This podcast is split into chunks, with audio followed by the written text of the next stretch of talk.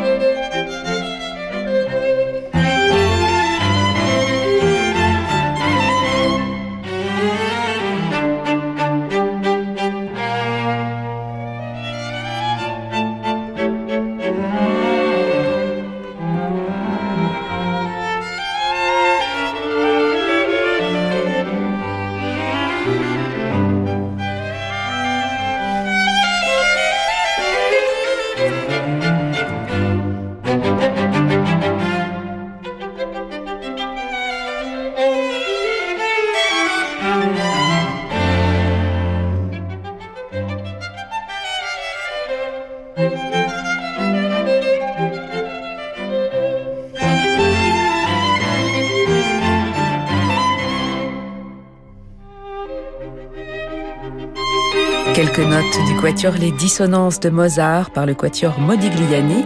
Le Quatuor Modigliani qui participera donc à la nouvelle édition de la Folle Journée de Nantes, placée cette année sous le signe de Bach et de Mozart, et ouverte au public, et cela du 28 au 30 mai à Nantes, mais également du 27 mai au 6 juin en région, dans une quinzaine de villes partenaires de l'événement. Maison sur Radio Classique. C'est un album euh, profondément touchant euh, que nous évoquerons ce soir qui nous plonge dans un état de rêverie entre tristesse et douceur car c'est la mélancolie que célèbrent ces pièces pour clavecin du XVIe et du XVIIe siècle qu'interprète le claveciniste Jean Rondeau. Notre invité ce soir. Bonsoir Jean Rondeau. Bonsoir. Alors vous avez choisi d'associer deux mots pour cet album, mélancolie et grâce. Dans quelle mesure se rejoignent-ils?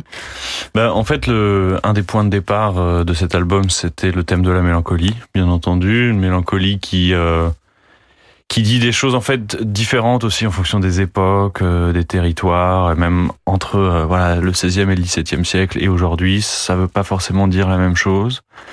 Et en fait, à vrai dire, le, le titre précis de l'album, Melancholy Grace, c'est un extrait d'un poème de, de, Lord Byron qui est, qui est dans le livret de, du disque. Et j'aimais bien l'association de, de ces deux mots. Alors après, évidemment, c'est voilà, j'ai puisé dans, dans un vers, donc euh, c'est même, je crois que même que le titre est venu après même l'enregistrement parce que en enregistrant ces musiques voilà oui en effet il y a, une, grâce euh, infinie et puis extrêmement touchante. Oui puisque c'est un programme qui n'est pas sombre mais c'est un programme chargé de, de poésie euh, d'une grande douceur. Vous évoquiez le sens de la mélancolie en fonction des époques Jean Rondeau.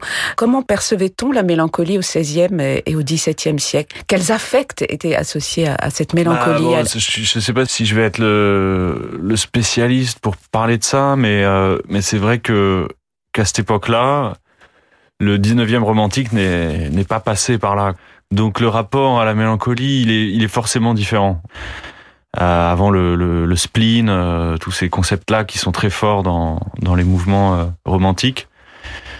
Moi, je pense que c'est, il y a vraiment quelque chose de, de physiologique aussi dans la mélancolie. C'est vraiment cette bile noire qui nous habite et qui après voilà nous habite de différentes manières. Ça doit être très difficile aujourd'hui d'essayer de avec toute l'empathie euh, du monde d'essayer de, de, comprendre vraiment comment euh, ça pouvait être vécu. Mais c'est ça qui est intéressant. Euh, donc voilà, pour moi c'était plutôt interroger ce concept de mélancolie à cette époque-là, mais aussi le retentissement que ça peut avoir aujourd'hui. Et puis surtout moi mon, mon objectif, au-delà de ça, c'était d'essayer de comprendre comment un affect précis pouvait euh, voyager, se traduire, se transcrire au sein de l'espace, du temps, mais aussi même entre euh, ces temps anciens et notre époque. Comment un extrait, un fragment musical peut faire parler d'un affect? Comment on peut se dire ah oui tiens ça m'évoque cet affect-là et puis tout d'un coup on peut en parler comme on en parle là?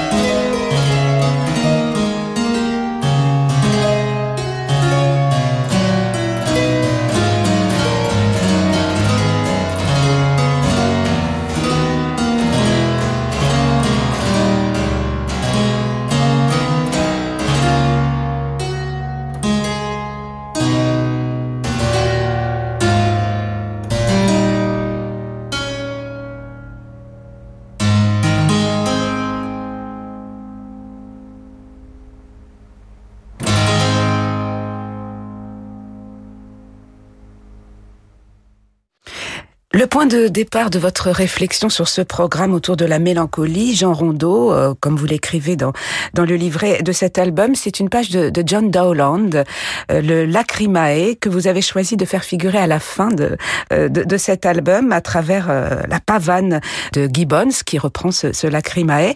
Qu'est-ce qu'elle représente pour vous, cette chanson? Puisque c'est une chanson qui était très populaire, très connue à, à l'époque. Voilà, c'est une, une chanson, quand je parle de John Dowland dans le livret, ce que je dis, c'est qu'il surtout il rend en fait célèbre cette chanson. Voilà, en fait aussi, ça, donne beaucoup d'indications, notamment sur le rapport des compositeurs avec leurs propres œuvres. À l'époque de la Renaissance, l'œuvre n'appartient pas forcément euh, métaphysiquement au compositeur. Et c'est intéressant de voir un air qui, voyage comme ça, qui voyage entre les styles, les époques, est repris. Moi, j'aime bien cette idée de reprise, euh, cette ritournelle en fait qui revient. Et, et dans l'album, en effet, ça vient à la fin.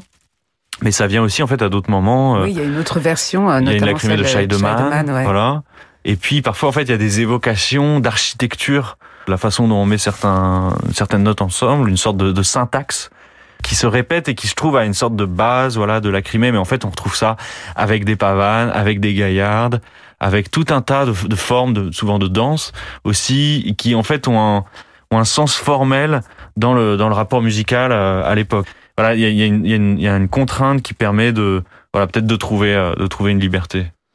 Alors cette pavane euh, de, de Gibbons, comme d'autres pièces de cet album, Jean Rondeau, vous la jouez sur un, un virginal, un, un, magnifique instrument qui a une, une, sonorité absolument splendide, un instrument italien du XVIe siècle, l'un des deux instruments utilisés pour cet enregistrement, puisque vous alternez avec un, un clavecin, un clavecin moderne qui est la copie d'un instrument du, du XVIIIe. Vous jouez donc sur les contrastes, sur les univers sonores, et comme vous l'écrivez euh, également dans la préface très riche, très intéressante, de cet album, où vous faites appel quelque part à deux narrateurs différents pour raconter cette euh, mélancolie. Pourquoi avoir eu besoin de deux personnages, d'une forme de dédoublement? Bon alors de toute façon les, points de départ pour cet album ils sont vraiment multiples. C'est tout un travail d'entonnoir où à la fin on arrive à un programme précis avec des instruments précis. Bon déjà il y a eu un point de départ majeur que vous évoquiez, c'est ce virginal j'ai découvert cet instrument chez un, un, particulier qui a quelques instruments anciens et donc c'est pas un instrument qui est extrêmement public. Je joue ce virginal et je suis vraiment frappé par euh, par ce qu'il dit, par ce qu'il euh, traduit en fait, par le par son son et ça me donne euh, des, des idées quoi. Et donc ça a été un des points de départ, c'est cet instrument. Il y a eu un autre instrument qui est aussi l'italien. Euh, alors on parle de copie, moi je préfère euh, voilà, c'est une recréation quoi, c'est de la création. Euh, Philippe Humeau, le facteur est est un facteur qui crée en fait tout simplement, qui évidemment a les, a les bases traditionnelles de la facture, mais qui est plutôt là pour retraduire en fait la folie de l'inventivité des, des facteurs de, de cette époque-là, du 17e, du 18e. Et cet instrument par exemple de Philippe Humeau aussi, c'est un, enfin je veux dire moi dans dans dans dans ma vie il y a quatre cinq instruments comme ça que je pourrais citer avec qui j'ai j'ai vraiment une, une affinité euh, très particulière, euh, que je trouve des instruments exceptionnels. Et cet instrument de Philippe Humeau en fait partie, cet italien. Le, le, répertoire, c'est hyper large, quoi. Ça, là, on parle de, d'un siècle et demi, donc euh, faire un choix parmi toute cette musique. En plus, j'ai, joué plein de compositeurs différents au sein de l'album. Il y en a une douzaine, je crois. J'avais plein d'autres choix que j'ai dû, dû supprimer. Il y a même des pièces que j'ai enregistrées que j'ai pas pu faire intégrer. Il y a, il y a, il y a toute la, la contrainte du, du format du CD. Mais donc pour moi, voilà, faire faire communiquer ces deux instruments, euh, c'est venu progressivement, c'est venu à travers aussi le, le, répertoire, c'est venu. Il y a des pièces aussi, je savais pas encore sur quel instrument j'allais les enregistrer, j'ai enregistré dans le même lieu. Et voilà, faire dialoguer un bois, en fait deux bois, deux, un bois euh, plus ancien qu'un autre, mais le, le, pour moi, j'aime à penser que le bois est vraiment cette matière qui est vivante et qui et qui bouge et on le sent, surtout à travers un enregistrement, beaucoup plus en enregistrement qu'en concert. Je trouve qu'un clavecin est vraiment constitué euh, majoritairement de bois et que le bois y vit. Et quand vous enregistrez pendant 5, 6, 7 heures de suite, comme ça, vous sentez l'ouverture de ce bois-là. Voilà, moi c'était un peu, j'aimais faire dialoguer ces instruments, même moi m'amuser à, à passer de l'un à l'autre, et puis essayer de de surtout trouver un agencement formel dans le programme qui puisse permettre de passer d'un timbre à l'autre avec euh, voilà avec aisance, c'est-à-dire que, pour l'auditeur ça puisse être euh, fluide, voilà.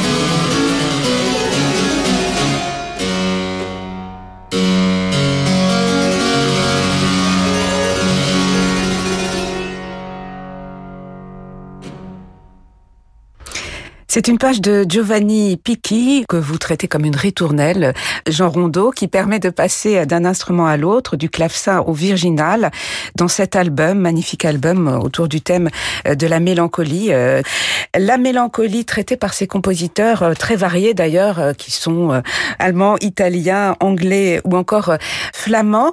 Comment traduisent-ils euh, cette mélancolie, les affects de la mélancolie à travers la musique? Alors vous vous nous proposez euh, des explications justement euh, dans le livret de cet album. Vous parlez notamment de chromatisme, de tempérament inégaux. Le fait justement d'utiliser d'un tempérament inégaux vous permet, ce que vous écrivez, d'aller peut-être encore plus loin dans l'expressivité. Est-ce que vous pourriez peut-être éclairer nos auditeurs sur ces termes, ce que représente le, le tempérament inégal par rapport au tempérament tempérament égal qui, quelque part, a conditionné notre oreille. Oui, c'est ça, en fait, c'est vrai que le tempérament égal, qui arrive vers le XVIIIe siècle, enfin commence à, se concrétiser, à s'utiliser euh, concrètement au XVIIIe siècle, qui plutôt, disons, euh, voilà, au XIXe siècle est majoritaire, quoi. Le tempérament égal permet plein de choses, permet tout d'un coup de moduler plus facilement, de transposer. Donc ça a des impacts sur l'instrumentation, sur l'orchestration et sur l'écriture évidemment. Donc c'est vrai qu'il y a la prédominance de ce tempérament égal qui nous conditionne, euh, voilà, depuis un siècle et demi, disons. Notre, oreille est plutôt habituée euh, à ça. Et donc, ce qui est intéressant, c'est pour moi, c'est évidemment que donc moi, je suis du clavecin. Je suis confronté en fait au tempérament inégaux depuis toujours. Euh, le tempérament égal est en fait un des tempéraments parmi d'autres. Et l'idée, c'est en fait de se pencher euh, sur la question de quel tempérament on va utiliser pour quel morceau. Euh, le tempérament, c'est pas quelque chose non plus d'uniquement mathématique ou, théorique. C'est quelque chose de, c'est un ressenti, c'est des couleurs. En fait, c'est une palette, c'est une palette qu'on utilise et comment on mélange les couleurs ensemble. Il y a aussi l'apport personnel de de ce qu'on entend. C'est des micro détails, mais chaque intervalle est est ajusté en fonction de des sensations euh, et des perceptions qu'on peut avoir. Euh, les compositeurs, euh, par exemple, euh, si je prends cet album, quand on choisit un tempérament inégal, ça va être souvent des tempéraments dits mésotoniques qui vont mettre en valeur des tierces pures, par exemple, des intervalles purs. En fait, dans le tempérament égal, il n'y a aucun intervalle pur. Et en fait, on se rend compte qu'en utilisant le tempérament adéquat, disons, en fonction de l'œuvre, on se rend compte à quel point il a une puissance expressive. Il va complètement de pair avec l'écriture, c'est-à-dire que le compositeur aurait pas écrit comme ça pour un autre tempérament. Donc en fait, c'est vraiment, on peut pas voilà faire passer une photo euh, couleur à une photo noir et blanc sans que ça ait un impact sur l'expressivité de la photo. Voilà, moi, ce qui m'intéressait, c'est de dire à quel point ça, ça a une expressivité forte, une puissance expressive, mais aussi ça, ça conditionne le jeu.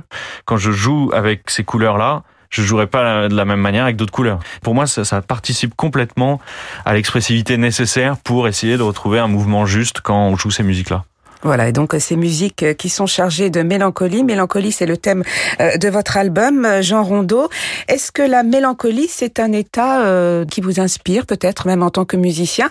Et est-ce que la mélancolie, elle a pour vous des résonances différentes aujourd'hui par rapport à, ce que l'on vient de vivre, par rapport à, la crise, par rapport à la pandémie, par rapport à, l'isolement que l'on a tous vécu? Alors moi, je, suis pas, je, crois pas être quelqu'un de, de particulièrement mélancolique, donc je c'est pas une question qui, qui m'affecte euh, directement, je pense. Du coup, elle m'affecte au, travers de, de ce projet, mais mais dans ma vie euh, personnelle, euh, pas forcément. Ah oui, c'est vrai que j'ai enregistré cet album il y a huit mois ou quelque chose comme ça, donc donc c'est vrai que c'est un temps où moi j'ai fait quelques enregistrements, il y a eu très peu de concerts. Après bon, voilà, moi personnellement, j'avais pris une année sabbatique à, à, peu près à ce moment-là, donc disons, ça fait un an et demi que que j'ai bon j'ai beaucoup travaillé mon instrument pendant une période, mais aussi voilà pendant six mois j'ai pas touché euh, un instrument, j'ai pas écouté une note de musique. Ça permet de prendre un, recul qui parfois est nécessaire. Moi j'ai été aussi un peu éduqué comme ça musicalement avec euh, ma professeure Blandine Verlet qui me disait toujours euh, plutôt d'aller me balader que de travailler mon instrument parce que parce que la, musique elle, a besoin de silence, elle a besoin de, de, recul, elle a besoin de pas être trop poli quoi, pas trop euh, touché. C'est sûr que c'est sûr qu'il y a, y a des il y a des il y a des affects nouveaux qui se décantent, qui émergent. Notamment voilà aujourd'hui que qu'on est par exemple si, si voilà je pense que cette question est légitime euh, ici à la radio à cette radio, c'est-à-dire de, de parler de la fermeture des salles de concert, des théâtres. D'ailleurs je dirais même des théâtres d'abord parce que le théâtre est quand même un lieu où une parole est émise et c'est une parole qui est celle de ceux qui ne l'ont pas quoi. Donc c'est celle de, de, de discours qui, qui, peuvent être euh, soulevés, de questions sociales et humaines qui peuvent être soulevées. Et du coup, quand on ferme les théâtres, on étouffe une parole qui parfois était déjà étouffée, qui parfois était déjà dominée.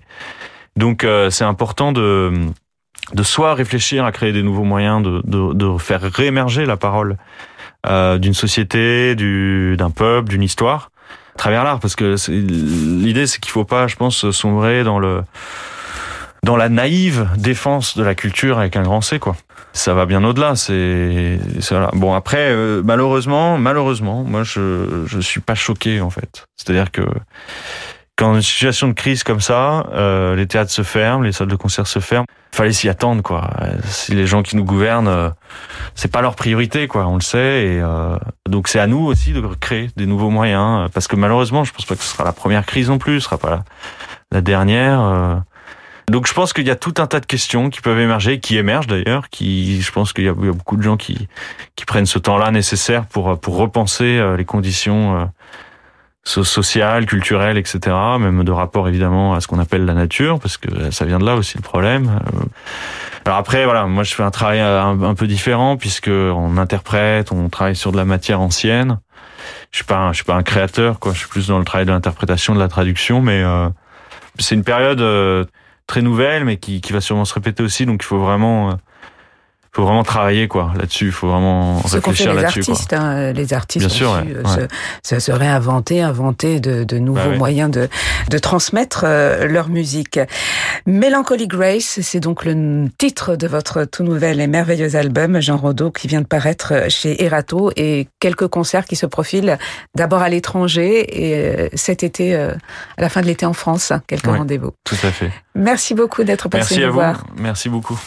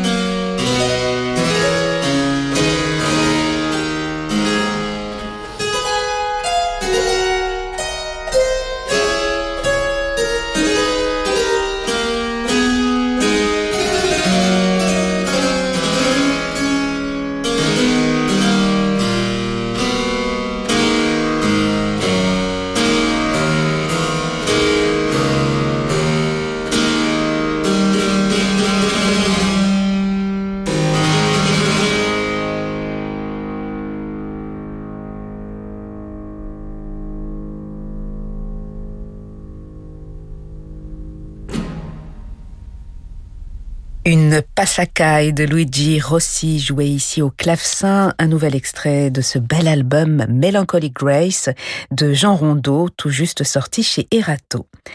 Voilà, c'est la fin de ce journal du classique. Merci à Damien Grelier pour sa réalisation. Très belle soirée, soirée qui se prolonge sur Radio Classique avec un concert de l'Orchestre National Bordeaux-Aquitaine en compagnie du guitariste Thibaut Garcia, un concert qui vous sera présenté par Jean-Michel Duez. Et lundi, c'est le contre-ténor Max-Emmanuel Tchenchik qui sera notre invité dans le journal du classique.